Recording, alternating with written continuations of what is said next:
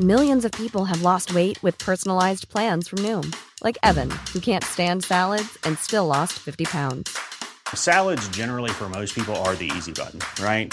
For me, that wasn't an option. I never really was a salad guy. That's just not who I am. But Noom worked for me. Get your personalized plan today at Noom.com. Real Noom user compensated to provide their story. In four weeks, the typical Noom user can expect to lose one to two pounds per week. Individual results may vary. Heraldo Podcast, un lugar para tus oídos. Noticias del Heraldo de México.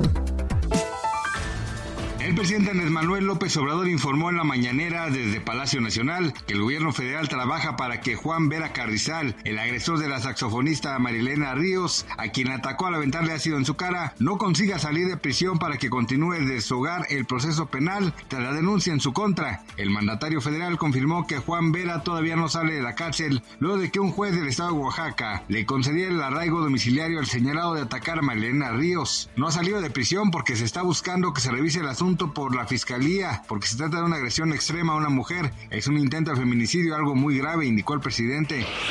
Los directores mexicanos Guillermo del Toro, Alfonso Cuarón y Alejandro González Iñárritu fueron nominados a los premios Oscar, pues para la edición 2023 los cineastas aspiran a llevarse un galardón en diferentes categorías. Aunque este año tuvieron menos postulaciones, esto no impide que alguno de ellos sean los favoritos para llevarse la presea que se entregará el próximo mes de marzo.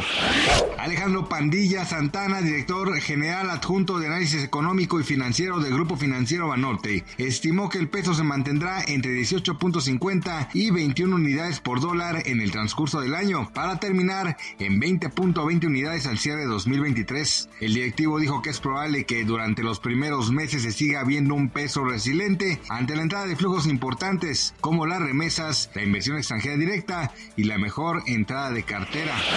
Cientos de manifestantes que marcharon el pasado lunes en la ciudad de Pidieron la renuncia de la presidenta Dina Boluarte en el marco de protestas que han dejado 55 muertos. No somos uno, ahora somos dos, ahora somos todos, a una sola voz, así dijeron los inconformes, quienes pidieron una guerra civil.